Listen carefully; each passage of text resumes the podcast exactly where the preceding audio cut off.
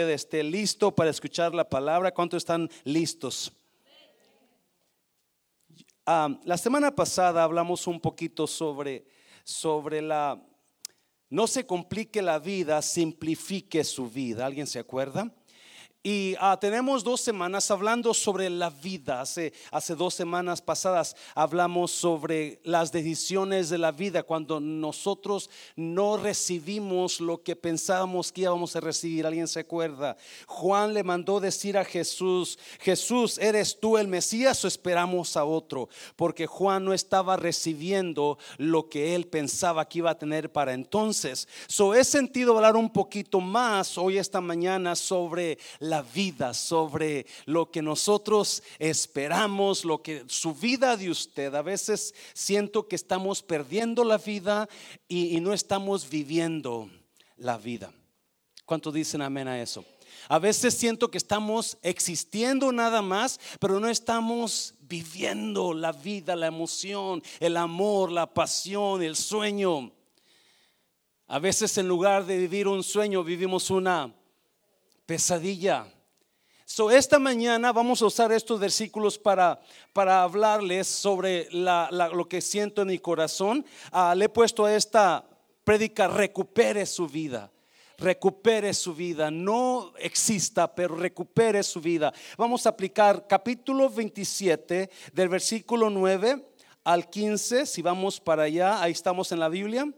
Dice, y habiendo pasado mucho tiempo, y siendo ya peligrosa la navegación por haber pasado ya el ayuno, Pablo les amonestaba, diciéndoles, varones, veo que la navegación va a ser con perjuicio y mucha pérdida, no solo del cargamento y de la nave, sino también de nuestras personas, versículo 11. Pero el centurión daba más crédito al piloto y al patrón de la nave que a lo que Pablo decía, versículo 12. Y siendo incómodo el puerto para invernar, la mayoría acordó zarpar también de allí por si pudiesen arribar a Fenice, puerto de Creta que mira al nordeste y sudeste e invernar allí. Versículo 13 y soplando una brisa del sur, pareciéndoles que ya tenían lo que deseaban, levaron anclas e iban costeando Creta. Pero no mucho después dio contra la nave un viento huracanado llamado Euclidón, mire 15, y siendo arrebatada la nave y no pudiendo poner proa al viento, nos abandonamos a él y nos dejamos llevar. Vamos a orar. Padre, bendigo tu palabra en esta mañana. Espíritu Santo, toma estos minutos que nos quedan y habla a través de este servidor, que seas tú el que dirija, el que hable, el que ministre de acuerdo a nuestras necesidades personales en el nombre de Jesús. ¿Cuántos dicen amén? Puede tomar su lugar. Si usted es primera vez que viene, bienvenido a la casa del Señor. Espero que no se vaya como llegó. Esperamos que se vaya mejor. Amén, iglesia. ¿Cuántos dicen amén? Esperamos que se vaya con ánimo. Esperamos que se vaya pensando, yo voy a vivir mi vida en esta mañana. Hay, you know, estaba pensando en un chiste. ¿No se molestan si les digo un chiste? Cuenta la historia de que había un muchacho que se vino de California a Texas, se movió, y a, un pueblito en Texas. Y ese pueblito nada más tenía una cantina. So, el muchacho recién llegado de California entra a la cantina y pide tres cervezas y se siente en el bar y comienza a tomar. Le tomaba una cerveza primero, luego la segunda y luego la tercera. Y, y así, esa era su, rutina. Primero una, luego otra y cada estaba tomando las tres cervezas del solo. So, el cantinero se queda sorprendido y, le pregunta, oye, espérame, pero ¿por qué pedirse tres cervezas si nada más tú las vas a tomar? ¿Que no es mejor que las pidas frías y están más ricas frías? ¿Cuántos dicen amén? Santo. Los hermanos están cayéndose la saliva, la baba. Oh, sí, pastor. Y la hermana fue la que contestó, ¿verdad? Amén, pastor. Más ricas frías. so, So dice, ¿por qué? ¿Por qué es eso? Y dijo, oh, no, no, déjame te explico. Es que yo tengo dos hermanos. Y cuando estábamos juntos, siempre salíamos a tomar. Y, y no, era nuestra costumbre los fines de semana salir juntos y nos sentábamos y tomábamos cerveza. So prometimos entre los tres, cuando ya no estemos juntos, donde quiera que estemos, vamos a ir y a la cantina y vamos a pedir tres cervezas y vamos a vivir como si estábamos juntos. Y vamos a tomar la cerveza del otro. Ah, oh, ¿y qué pasó con tus hermanos? No, es que uno se fue a la Navy, anda peleando por allá, y otro se fue al, al, Army. So, están allá peleando. Oh, ok, ah, tiene sentido. Y luego, este, so, el muchacho todos los fines de semana viene a tal caso que la gente lo conocía, ya sabían que él tomaba las cervezas de sus hermanos. So, un día el muchacho llega y pide dos cervezas y se sienta y comienza a tomar una y luego la otra. Cuando el cantinero lo ve, dijo, oh no, con seguro un hermano murió. Y todos los demás no saben qué decirle porque hasta comenzaron a llorar algunos, pobrecito, ya no tiene a su hermano, ¿cuál de los dos sería? So no se aguanta uno y va y le pregunta, siento mucho tu pérdida, le dice. Y dice, ¿cuál pérdida? No, pues ya ves, tú tomas las cervezas por tus hermanos y ahora nada más tomas dos. Oh, el muchacho dice, oh, no, no. Lo que pasó es que el fin de semana pasado comencé en la iglesia y conocí a Cristo, pero mis hermanos, ellos también todavía, siguen tomando todavía. Sí lo agarró. no hay problema, ellos siguen tomando. So, so, uh, después de aplaudir al chiste, ok, ya puede aplaudir al chiste.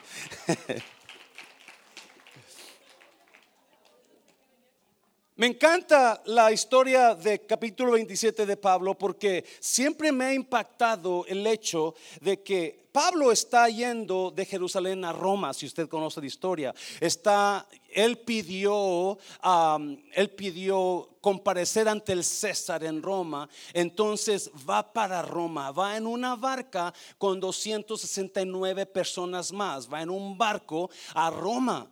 Pero es tan difícil, es, está llegando el invierno y el invierno ah, es en esos lugares no se podía navegar por barco cuando llegaba el invierno. So, dice que llegaron a un lugar, puerto bueno, buen puerto, algo así.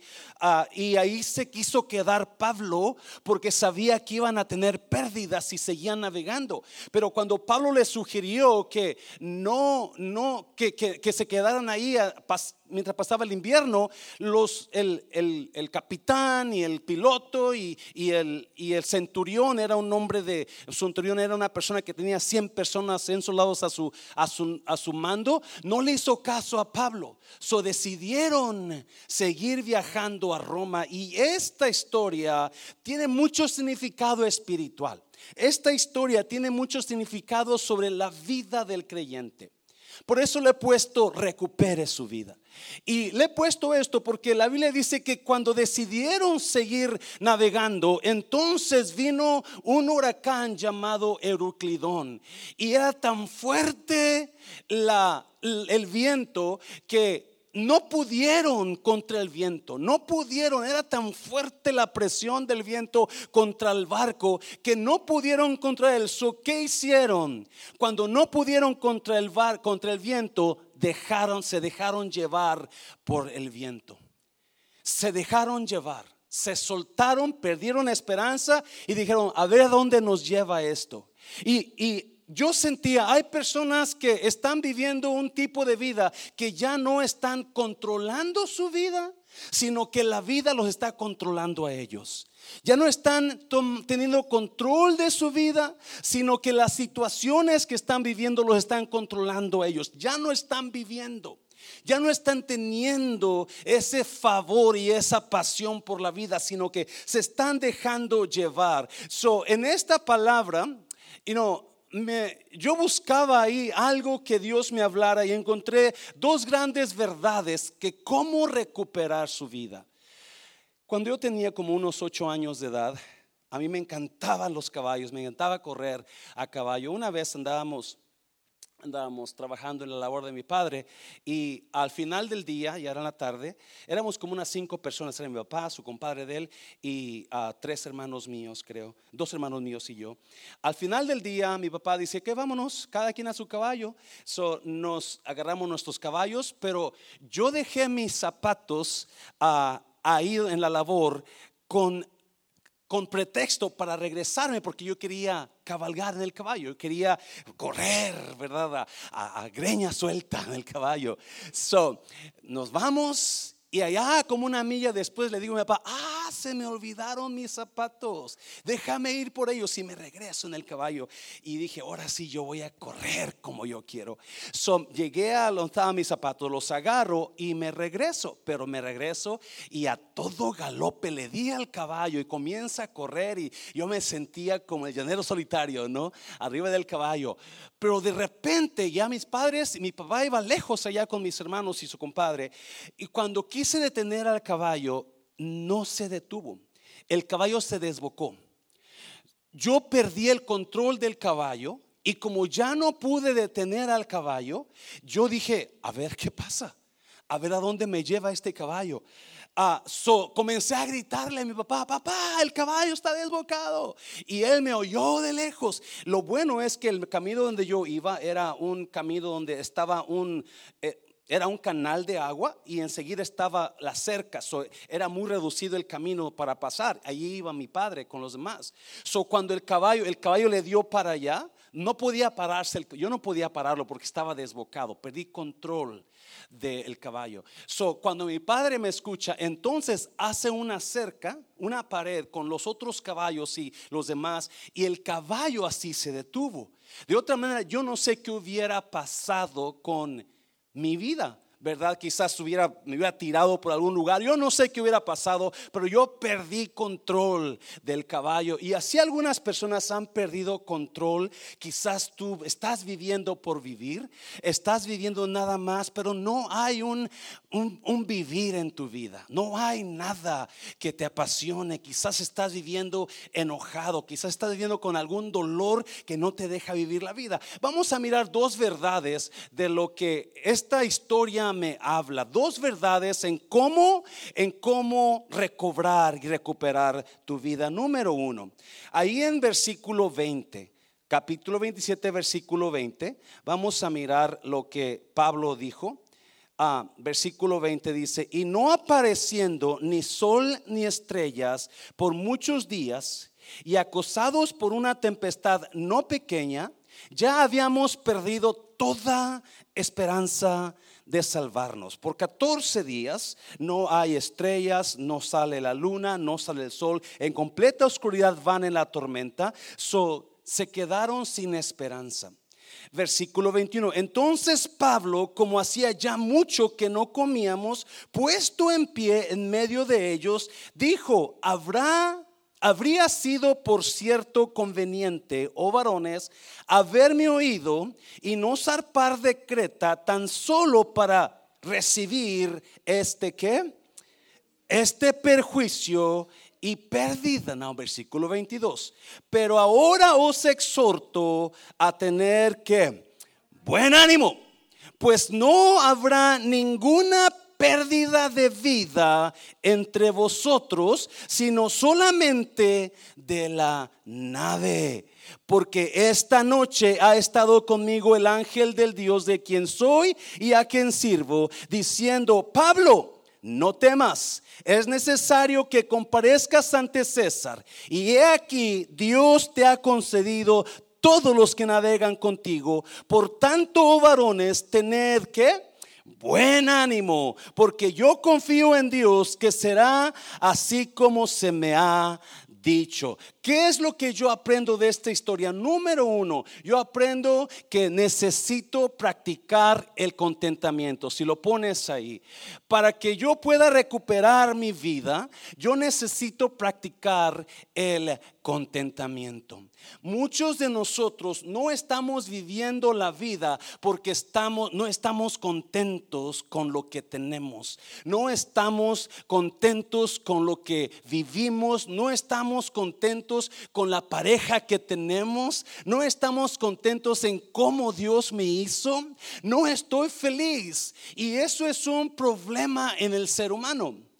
Mucha gente está viviendo, pero esto está renegando por lo que no tiene en lugar de disfrutar lo que sí tiene. Mm. Si la vida, el, el practicar el, contentamiento es un sentir de satisfacción por lo que ya tiene. El contentamiento es cuando yo estoy, esto, me siento satisfecho. Quizás no tenga todo lo que yo quiero, pero me siento satisfecho con lo que sí tengo. Amén, iglesia. Pablo les dice algo increíble, les dice, Dios me dijo que ustedes no van a perder la vida, van a perder el barco, pero no van a perder la vida. Así que tengan buen Ánimo, conténtese con eso. Conténtate con lo que sí tienes. Quizás pierdas el barco y mucha gente quizás está perdiendo el matrimonio, pero porque perdió el matrimonio no tiene que perder la vida. Mm. Quizás hay gente perdiendo negocios, pero porque perdió el negocio no tiene que perder la vida. No, no, no, no. Comienza a encontrar contentamiento en lo que tienes. Comienza a ser feliz, comienza a vivir. Pablo dice, tened buen ánimo. Están, no, escucha bien, Pablo está en medio del mar, en medio de una tormenta y él no es el capitán, él es el preso. Él está yendo a Roma para ser preso, pero aún así Él está disfrutando cada momento de su vida, especialmente porque Dios se le apareció. Sí, cuando nosotros no estamos contentos con lo que tenemos, es porque no estoy, si las jovencitas, ellas ahora quieren verse como Jennifer López para tener ese contentamiento. Quieren verse como esa muchacha que sale todo el tiempo en TikTok, que es modelo para tener contentamiento. Pero Dios te hizo así, preciosa, inteligente. Como tú eres, no hay nadie más. Como tú eres, sí, y muchas veces nosotros estamos renegando por lo que no tenemos. Siempre que usted reniega por lo que no tiene, se va a encontrar con un camino de frustración. Y el hecho de que usted reniegue va a ser peor para su vida. Usted va a mirar algunos versículos.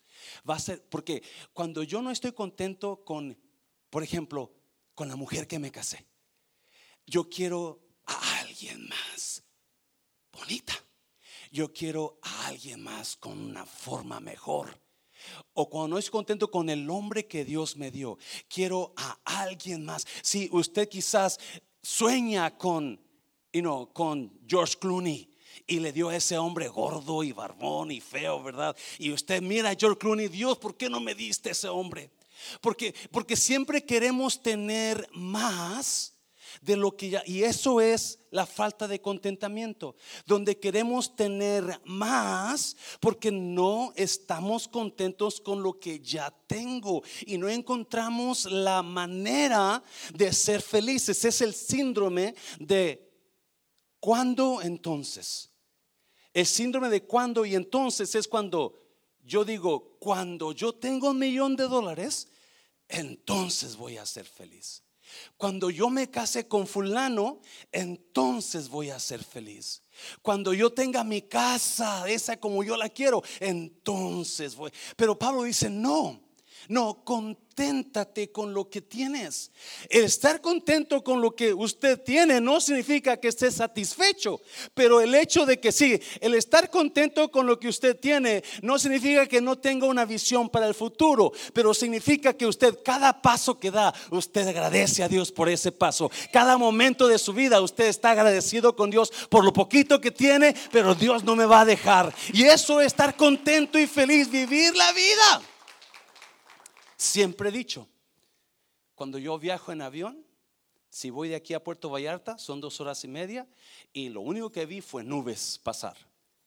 Pero si yo viajo en carro, ya voy mirando los árboles, ya voy mirando las flores, los animales con más calma. Pero si viajo en burro, ya voy mirando más cosas mejores y estoy disfrutando más la vida, los detalles de Dios. Pero si me siento en la playa un atardecer y ver el sol caer, estoy disfrutando de toda la maravilla. Porque lo más yo me ponga a disfrutar de la vida, más feliz voy a ser.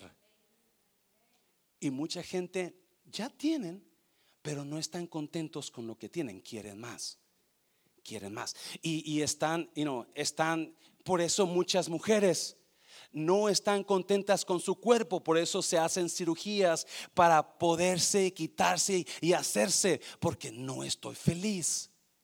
Muchos hombres quieren comprarse pelucas porque el pelo se le está cayendo. Y queremos juntarnos con personas menos que nosotros inferiores para que se nos haga sentir más mejor. Porque si busco a una persona más inteligente que yo, me va a opacar, ¿sí o no? Si busco a una persona más guapa que yo, me va a opacar. Si yo por eso me junto con Mao David Lara, porque con él yo me siento que tengo más pelo y bien greñudo cuando me siento con él. Porque eso es lo que buscamos siempre. Buscamos querer más querer más. Y nos comparamos con las personas y, nos, y cada vez que nos comparamos con personas vas a terminar frustrado vas a terminar aguitado porque no tienes lo que él tiene o lo que ella tiene. Y Dios dice, no, no, no, lo que tú tienes es suficiente para que seas feliz. So ese hombre que usted tiene, no, dele gracias a Dios por ese hombre. Esa mujer que usted tiene, dele gracias y comience a enfocarse en eso. Yo le aseguro que cuando usted comience a darle gracias a Dios por ese hombre, usted va a comenzar a encontrar la felicidad. Cuando usted comience a darle gracias por esa mujer, su matrimonio va a mejorar pero estamos frustrados. Y Pablo le decía, vas a perder el barco, pero tu vida no la vas a... So, anímate, gózate. Y, y, ese es un área donde yo estaba mirando y digo, wow, qué increíble que nos estamos perdiendo la vida por estar martirizándonos por lo que no tenemos, cuando Dios quiere que estemos contentos para agregarnos más. Dios quiere que estemos contentos para agregarnos más. La razón que no tenemos lo que queremos es porque estamos quejándonos. Se lo voy a repetir. La razón que no tenemos lo que queremos es porque tanta queja en nosotros. Mira números, algo increíble ahí. Mira números. Mira números. Versículo, capítulo 21 de, de números, creo. ¿Sí es? Versículo 4. Después partieron del monte de Or, camino del Mar Rojo, para rodear la tierra de Edom, y se desanimó el pueblo por el camino. Ellos venían de Egipto, iban por el desierto, van a la tierra prometida. No hay agua, no hay comida, pero Dios les manda comida en forma de maná. ¿Alguien se acuerda? ¿Estás aquí, iglesia? Dios les manda, Dios dice, tú vas a ver mi gloria, yo te voy a dar de comer todos los días. Todos los días no vas a faltarte nada, tú vas a comer todos los días. ¿Yes? Es lo que está. So, versículo 4, están yendo por el camino. Versículo 5. Y habló el pueblo contra quién?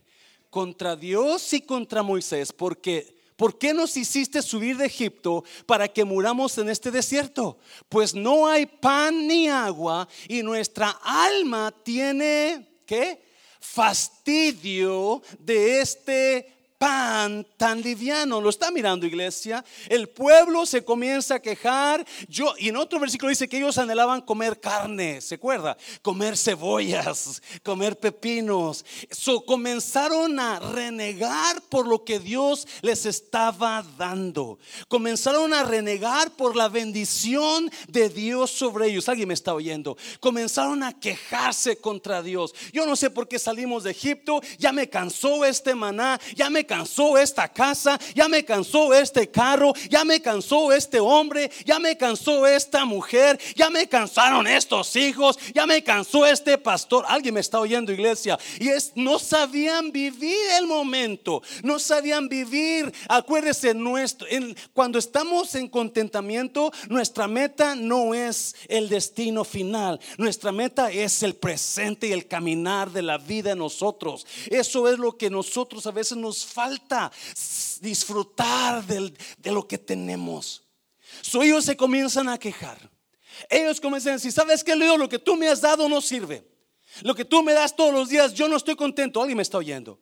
Yo quiero más, yo quiero esa casa, yo quiero puerco, yo quiero el venado, yo quiero la comida de steak.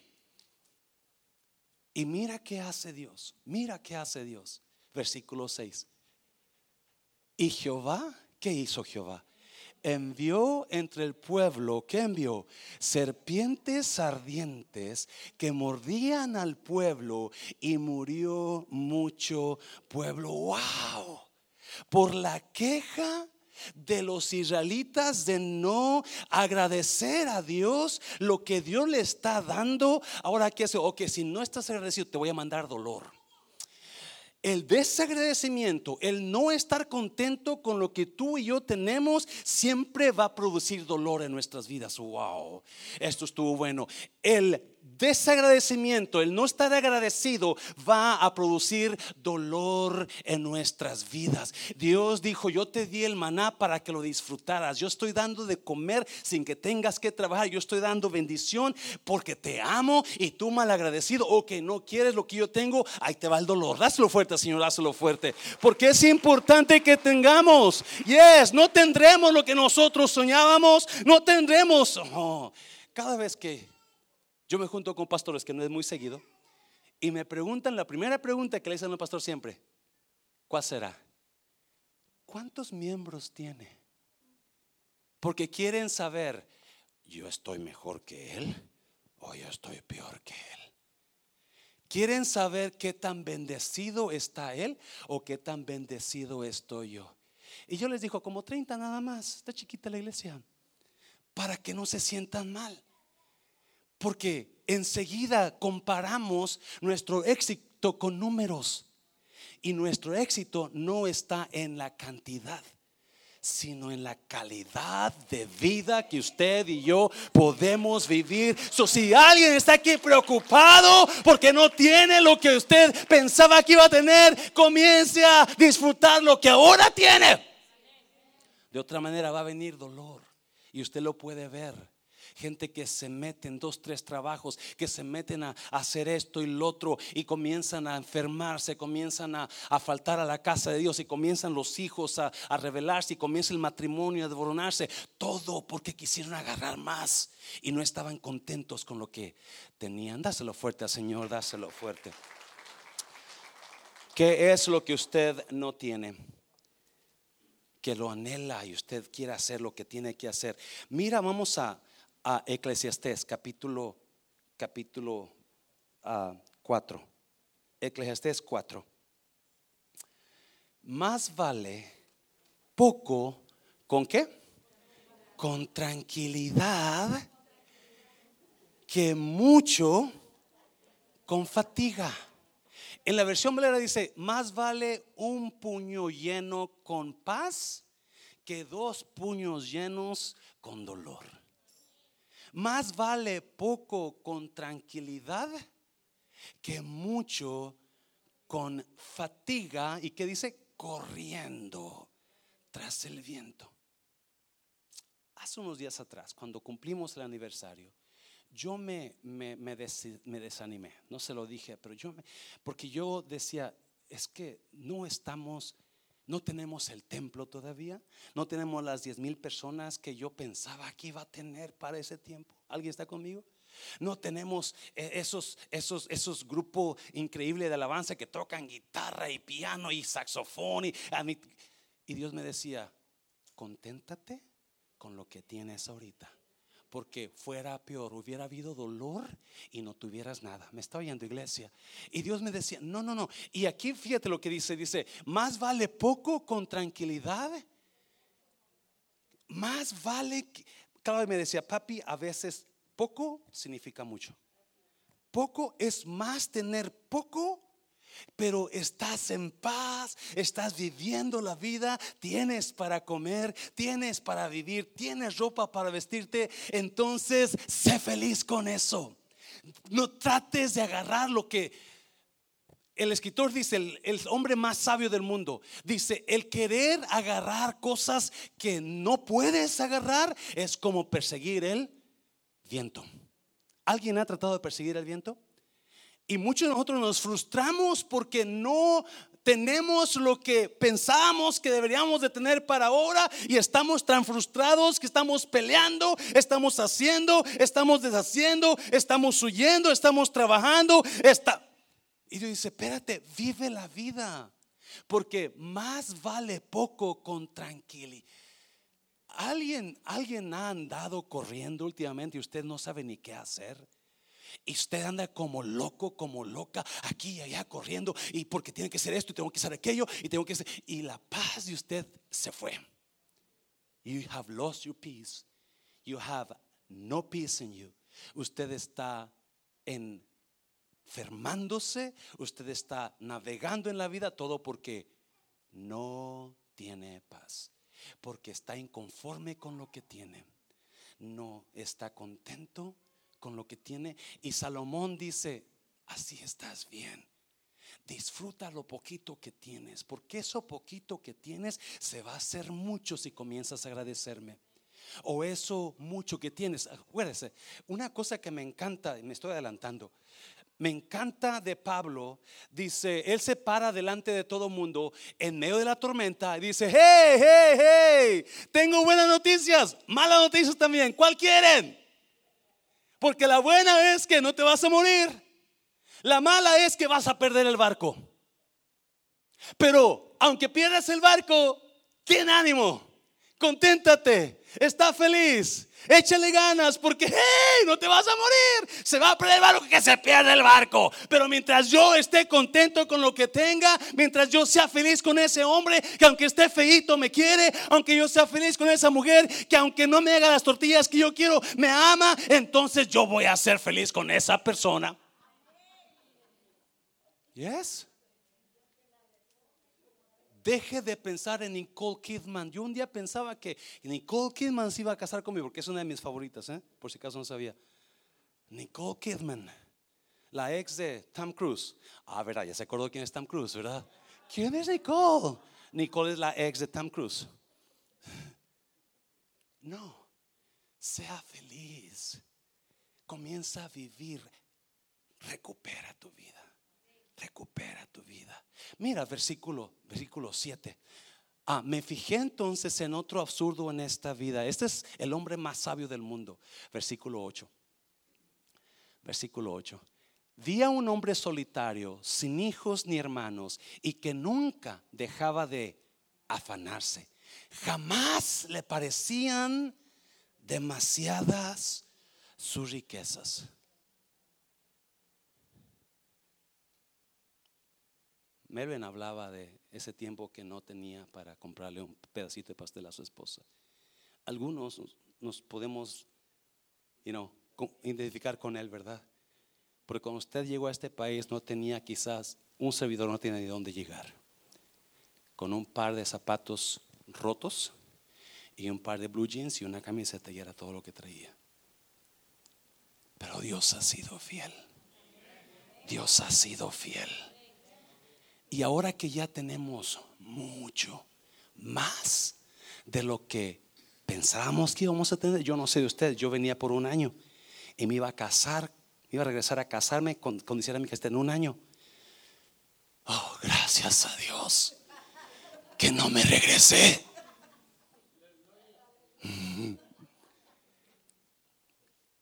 Y lo que ahora tengo es mil veces más de lo que yo esperaba tener. Porque ahorita vamos a mirarlo. Cuando usted comienza a vivir la vida y a contentarse con lo que tiene.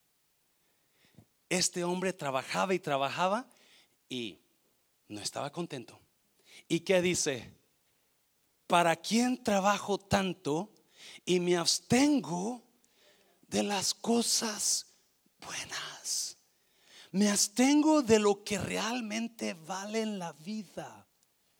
Las cosas buenas es ese momento que pasa con su familia, sus hijos, jugando y dándoles de comer. Esos momentos que usted va a ver a su hijo a la escuela y su hija está cantando, toda desentonada, pero usted se orgullosa. Esas son las cosas buenas. Esas cosas cuando usted ve a ver a su que llegó su esposo y le trae un chocolate, te traje un chocolate. Esas son las cosas buenas. Esa, esa mujer que le tuvo, las tortillas eh, calentaditas hechas a mano cuando usted llegó a la casa, esas son las cosas buenas. No tendrán la mejor casa, no tendrán en la cuenta de banco muy grande, pero ahora yo decido. Eh, Pablo le dice, ahora estar de buen ánimo, ahora estar de buen ánimo, ahora es cuando debes de contentarte. No sé qué es lo que tú estás tratando de buscar en la vida, pero esto es absurdo y una penosa tarea.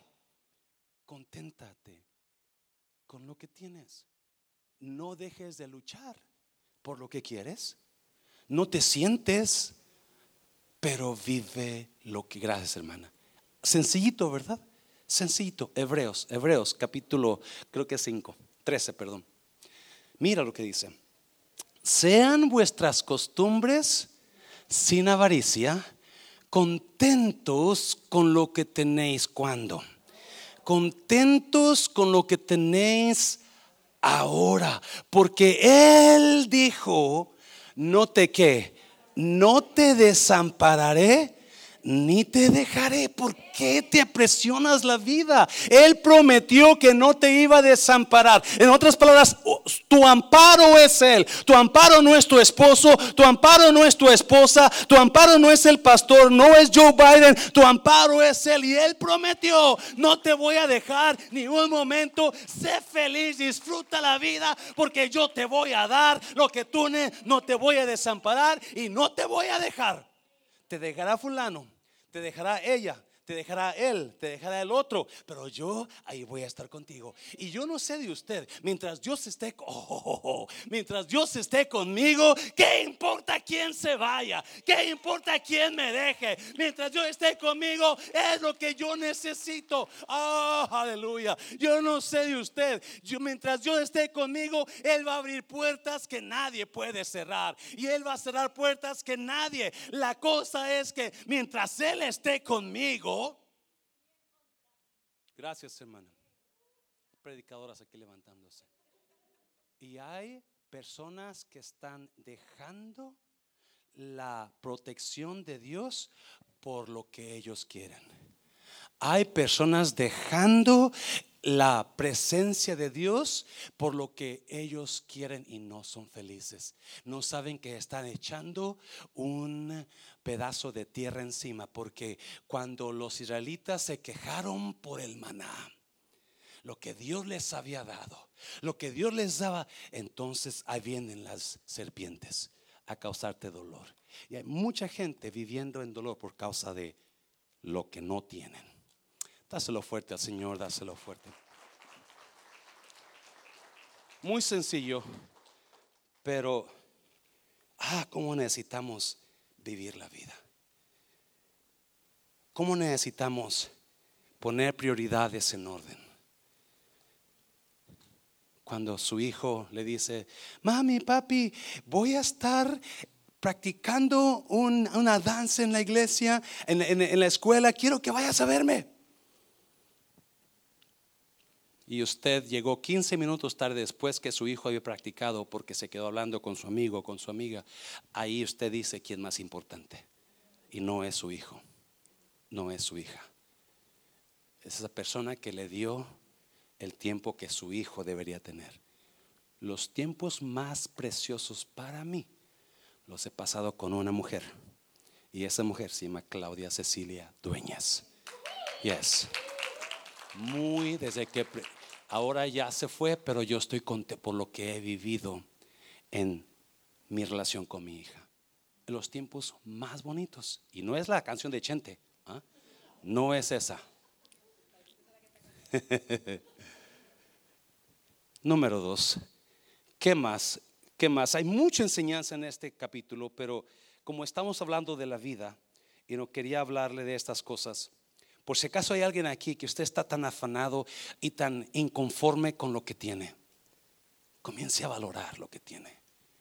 Comience a ponerle atención a eso que ya Dios le dio. Y es iglesia. Siguen, siguen corriendo Pablo y después que se junta con ellas, ellos y les dice una cosa que no, no, se, la, no, se, la, no se la enfaticé, pero él, Pablo les dice, porque anoche estuvo el ángel de Dios conmigo, de quien soy y a quien sirvo. Y me prometió que yo voy a llegar a Roma. ¿Alguien está aquí? Pablo se junta con los del barco en, la, en, su viaje para allá. Se junta después que el ángel de Dios se le apareció para decirle a Pablo, Pablo, no te preocupes. Yo estoy contigo, tú vas a llegar, gracias. Tú vas a llegar. Porque no importa quién me deje, mientras Él esté conmigo, todo va a estar bien.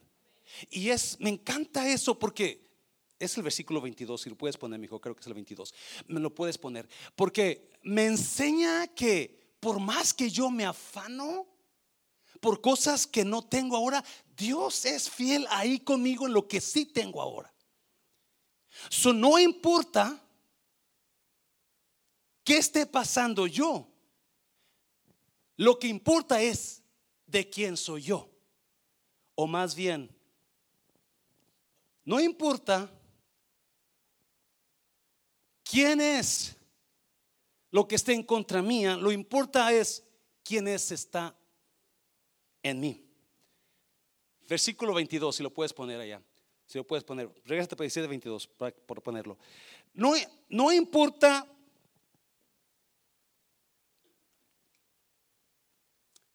qué tengo o no tengo, lo que importa es a quién tengo yo. Y eso es lo que el ángel le dijo a Pablo. Pablo, tú vas a llegar allá. No te preocupes.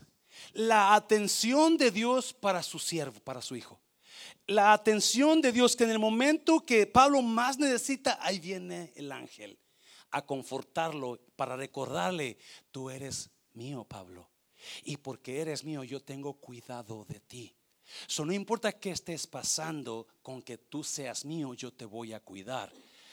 No importa qué estés pasando, porque tú eres mío, yo voy a, y tú vas a llegar a Roma, no importa qué tempestades pases en la vida, no importa qué carencias pases, tú vas a llegar a tu destino, porque no es lo que paso ahora lo que determina a dónde voy a llegar, es a quien tengo yo en mi vida lo que determina a dónde voy a llegar. Se lo voy a repetir.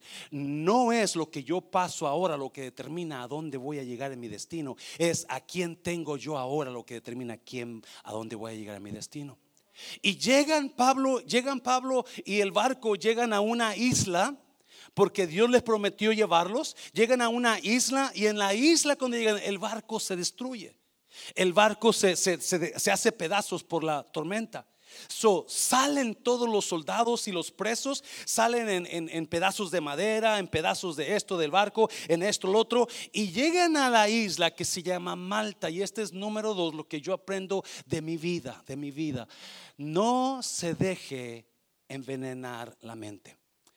Pablo llega ahí, mira, pon 28.1 por favor. Llega ahí junto con los demás y dice, entonces Estando ya a salvo, supimos que la isla se llamaba Malta, versículo 2. Y los naturales nos trataron con no poca humanidad, porque encendiendo un fuego nos recibieron a todos a causa de la lluvia que caía y del frío, versículo 3. Entonces, habiendo recogido Pablo algunas ramas secas, las echó al fuego y una víbora, huyendo del calor, se le prendió en la mano. Cuando digo víbora, no voltea a ver a nadie, por favor, ¿eh? no los voltea a ver. Versículo 4. Cuando los naturales vieron la víbora colgando de su mano, se decían unos a otros, note, ciertamente este hombre es homicida, a quien escapado del mar la justicia no deja vivir, versículo 5. Pero él, ¿qué hizo? Sacudiendo la víbora en el fuego, ningún daño padeció, versículo 6. Ellos estaban esperando que él se hinchase o cayese muerto de repente, mas habiendo esperado mucho y viendo que ningún mal le venía, cambiaron de parecer y dijeron que era un Dios. vamos a aplicar esto a esta verdad de la vida. Pablo llega y está muy frío, so tienen una fogata ahí, son indígenas, se fueron muy amables con Pablo y todos los del barco y tienen una fogata ahí, Pablo se acomide, va, agarra unas ramas y lo prende la víbora. Cuando yo tenía como unos seis años, mi papá eh, estaba limpiando su labor para sembrar y ya cuando se secó la hierba, comenzamos a quemar la hierba. So yo andaba agarrando hierbas y poniendo la fogata. Y me acuerdo que una vez agarré un montón de hierba y la puse en una fogata. Y cuando cae la hierba, sale una víbora de la hierba que yo puse y me, y, me persigue. Cuando yo veo la víbora, a mí me da miedo. Yo, yo, yo tengo temor a las víboras. Y comienzo a correr y la víbora atrás de mí. La, y una víbora chiquita, no era grande, pero ella seguía corriendo detrás de mí. Yo corriendo de la víbora. Y me alcanza y me da un, me, pega con su cola así nada más, pero no me mordió. Y yo me quedé todo espantado porque le tengo pavor a las víboras. Y me acordaba de Pablo porque cuando la víbora lo mordió, dice el texto que los indígenas, ellos dijeron, este hombre es muerto por seguro, porque era una víbora muy venenosa. Y se quedaron sorprendidos cuando Pablo la sacude en el fuego y se cae la víbora. Y ellos se quedan, ok, ¿a qué hora llevamos al 911? ¿A qué hora vienen los bomberos? ¿Verdad? Porque ahorita va a caerse este hombre muerto. Ahorita se va a caer muerto. Pero Pablo nada le pasó. Y después Dios lo usó en sanar a la gente de la isla que estaba enferma. Pero lo que Dios, yo sentía en mi corazón, estaba leyendo que miles y miles de personas o están perdiendo sus matrimonios por problemas mentales, salud mental, o están suicidándose por salud mental, veneno mental, veneno en su mente, donde la gente está pasando por depresión porque no dejaron porque dejaron que su mente se envenenara o no saben cómo detener el veneno de la mente. Hay gente que está pasando y no está viviendo su vida usted, porque, mira, pon Proverbios capítulo 4, pon Proverbios. Ante todo, cuida tus qué? Pensamientos porque ellos controlan tu vida. Y, yo sentía que Dios me decía, hay gente que no está viviendo por su forma de pensar. Su forma de pensar las cosas, su forma de estar viviendo la vida, su forma de mirar las cosas, su forma de procesar las cosas, no están viviendo la vida. Han perdido el control de su vida. Han perdido el, el amor. Y está la gente traumada, miles y miles de muertes al año pasan por salud mental. Porque la el veneno llegó a tu mente y el veneno comenzó a hacerte ver cosas que no son y a sentir cosas que no son. El veneno te, te comenzó a decir que tú no sirves para nada. Y en tu mente te han dicho gente, tú no sirves para... So, la, la mente está diciéndote cosas que no te dejan vivir. La mente te dice que tú estás gorda, que tú estás fea y te dice cosas que son mentira. Porque te dejaste envenenar de tu mente. Tu mente te está, te está atacando por el veneno que ha entrado a tu mente, el veneno, Pablo no se murió, no le pasó nada porque se mantuvo firme, porque sabía que no podía dejarse envenenar de su cuerpo, sabía que su mente no lo podía. La Biblia dice que tus pensamientos controlan tu vida. Si algo tienes que cuidar, es tu mente. Si algo tienes que cuidar, es tu mente, tu forma de pensar. Porque así como piensas, así va a ser tu vida. Y si usted piensa, you know, hay gente que está envenenada de odio. Hay gente que está no vive porque vive en ese odio, vive y Pablo sabía, no, yo no voy a dejar envenenar de esta víbora, no me va a hacer nada. Yo no sé qué pensó Pablo cuando le mordió la víbora, no dice ahí, pero sí dice que la sacudió y la tiró.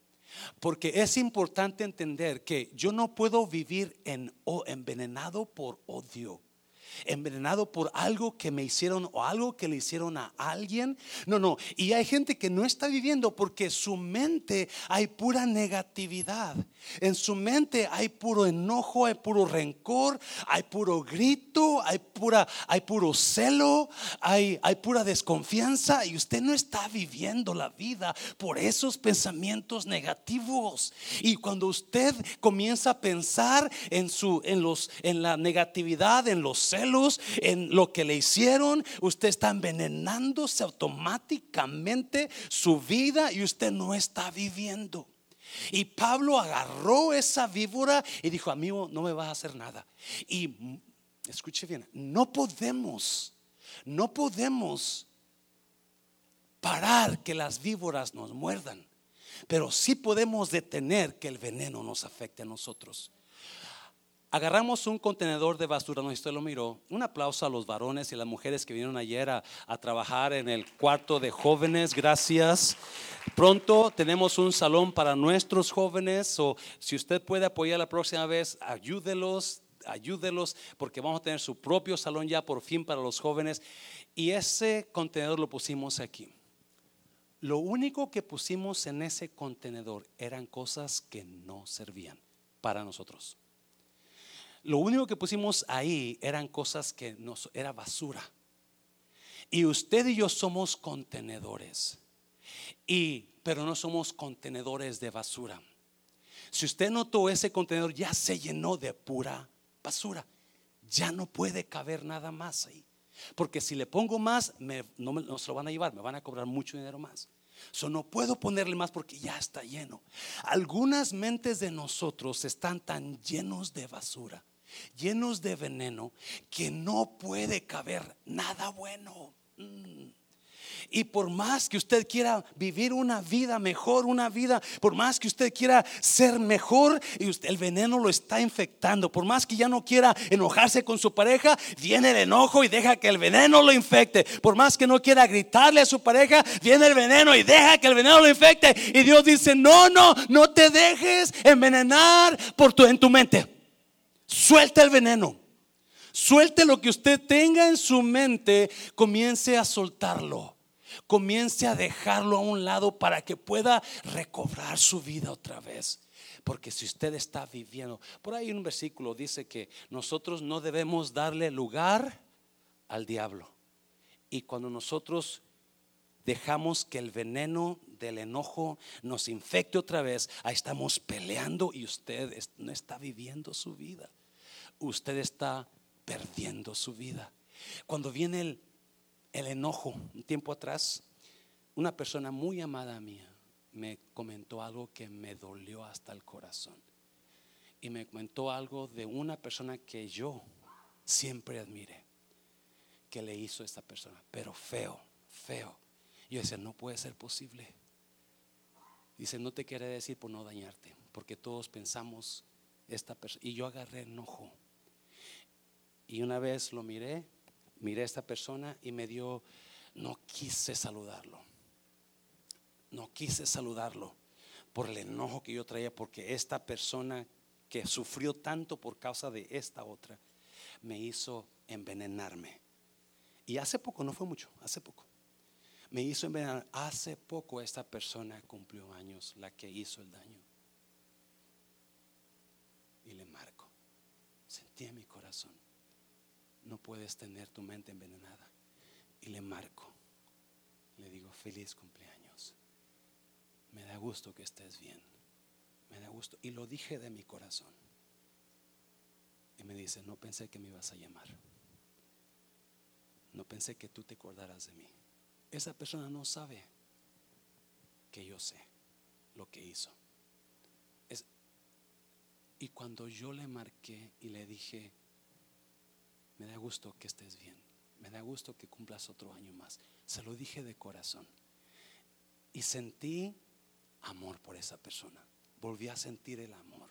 Porque no puedo permitir que el veneno del odio me llene la mente y me detenga de vivir la vida y de darle a la gente una buena experiencia de la vida de una persona que ama a Cristo. Antes de que Cristo subiera al cielo, después de haber resucitado, andan los Pedro y, y los discípulos andan en el mar pescando y no pescaron nada. Y de repente en la mañana Jesús se les presenta. No saben que es Jesús. Y Juan le dice a Pedro, mira Señor, mira Pedro, parece que es el Señor. Y corre Pedro. Porque Pedro se acuerda que la última vez que miró al Señor vivo, Pedro lo negó. ¿Alguien se acuerda? Jesús le había dicho antes de que el gallo cante tres veces, cante, cante me darás tres veces que me conoces. Y cuando cantó el gallo, la Biblia dice que miró Pedro a Jesús y Jesús lo estaba mirando a Pedro. Imagino que la mirada de Jesús se le quedó en la mente en Pedro. So cuando le dice Juan, Pedro es el, corre Pedro, se baja de la barca y corre a ver a Jesús. Y cuando están desayunando, viene el Señor y le dice, Pedro, me amas. Y Pedro, sí Señor, te amo. Pastorea mis ovejas. Le dice tres veces. Porque Jesús no se puede ir al Padre. Él está por irse al Padre. 40 días pasó en la tierra. No se puede ir al Padre sin decirle a Pedro, te perdono Pedro. Te perdono porque te amo Pedro y confío en ti. So viene y le dice a Pedro, me amas, pastoreo mis ovejas. Pedro, me amas, cuida mis ovejas. Pedro, yo estoy amándote y te perdono por lo que me fallaste. So no te preocupes, antes de irme al cielo, yo quiero ser libre de todo veneno. Yo sé que me negaste, me fallaste, pero yo te perdono en esta mañana. Porque Jesús sabía lo importante que era el no dejar que el veneno te robe la vida el veneno del enojo, el veneno de lo que te hicieron, el veneno de lo que te hablaron de ti. Todo eso es puro veneno que está entrando a tu cuerpo. Y usted ya no está viendo la vida. Usted está existiendo en la vida. Y Dios me decía, sentí que me decía, hay gente que está viviendo una vida muerta porque se dejaron envenenar la mente. Por eso hay depresión en el pueblo, porque la mente está envenenada. La mente está haciendo el efecto mortal día tras día y perdiste de vivir y ya no estás viviendo, ya no estás fluyendo como deberías. 1993, ya terminó con esto. Una historia muy conocida. 1993. La señora se llama Mary Johnson. Está trabajando y de repente le llama a una amiga, Mary, llámale al 911 porque parece que tu hijo está muerto. Ella dice que no sabe qué pasó. Ella se desmayó y su amiga le llamó al 911. Cuando se levanta está la policía ahí con ella. Su hijo acaba, de 20 años acaba de ser muerto. Su único hijo. Y dice que la llevan al, identificar al niño y cuando lo ve, agarra un odio contra la persona que lo mató. Era un niño de 16 años de edad, un jovencito. Oshi Israel. Se llamaba el niño. Le dieron sentencia de 25 años, pero ella no está contenta. Ella quiere más porque el veneno del odio la agarró. El veneno del odio te agarró. Y ella cuenta que por varios, mucho tiempo, ella estuvo con ese enojo, ese odio. Ella era creyente y un día dice que sintió en su corazón ir a visitarlo. So, le llama a la cárcel, a la prisión donde está, para hacer una cita para hablar con él, pero él no quiere. Por fin ella insiste y un día por fin él accede que vaya a visitarlo. Y cuando llegan, dice, ella no sabía, estaba nerviosa, no sabía cómo iba a actuar con el muchacho que mató a su hijo, a su único hijo. Dice, y pero me pude controlar y nos sentamos a platicar. Y cuando estaba platicando conmigo, dice, duramos como dos horas, él comenzó a llorar por lo que había hecho. Y yo me di cuenta que no era tan malo ese. Yo lo miraba como un monstruo, pero me di cuenta que era una, un ser humano. Dice, y cuando nos despedimos, me abraza. Y dice, y en ese abrazo, yo sentí que lo perdoné, que solté todo, todo el veneno que traía se fue en ese abrazo. Me fui, a los días me dicen, ese muchacho va a salir, pero no tiene dónde ir. Yo le llamo al muchacho y le dije, ¿sabes qué? Mi casa está disponible para mí, para ti. Puedes venir a vivir en mi casa. Ahora tienen un ministerio que se llama de vida a muerte, pasando de vida a muerte. Porque los dos juntos trabajan hablando del perdón, hablando de quitar el veneno de tu mente, lo que te está afectando a ti, ah, suéltalo. Y Pablo no se dejó envenenar por el veneno de la víbora, aunque era muy venenosa. Y hay algunos aquí que usted quizás necesita perdonar a la persona que le ha hecho daño. Necesita soltar ese veneno o a las personas. Yo tenía mucho que no sentía enojo y rencor contra alguien hasta que esta persona que me dijo lo que hizo, esta persona que yo admiraba tanto, que yo no sabía, por muchos años no sabía, hasta que se me lo dijo. Y sentí el veneno del odio pegar a mí hasta hace poco que le llamé y hablé con él. ¿Cómo estás tú? ¿Estás viviendo tu vida? ¿Estás disfrutando tu vida? ¿O estás afanado, no contento con lo que Dios te ha dado y estás enojado, frustrado, frustrada? O quizás estás odiando, estás con es, o quizás estás en depresión y usted no está viviendo su vida. Cierra tus ojos, cierra tus ojos. Ya nos vamos. Ya nos vamos. Nadie está mirando. Juan capítulo 10, Jesús dijo estas palabras. El ladrón vino para robar, matar y destruir. Pero yo he venido para que tengas vida y para que la tengas en abundancia. Por más que yo you leí estos versículos, este capítulo, me llevaban a esto, me llevaban a esto. Yo no sé si habrá alguien aquí que usted usted trae rencor y odio contra alguien. Nadie está mirando, por favor. Y usted necesita, no lo voy a pasar aquí al frente, pero usted sabe que usted necesita perdonar a alguien que le dañó. Levanta tu mano, habrá alguien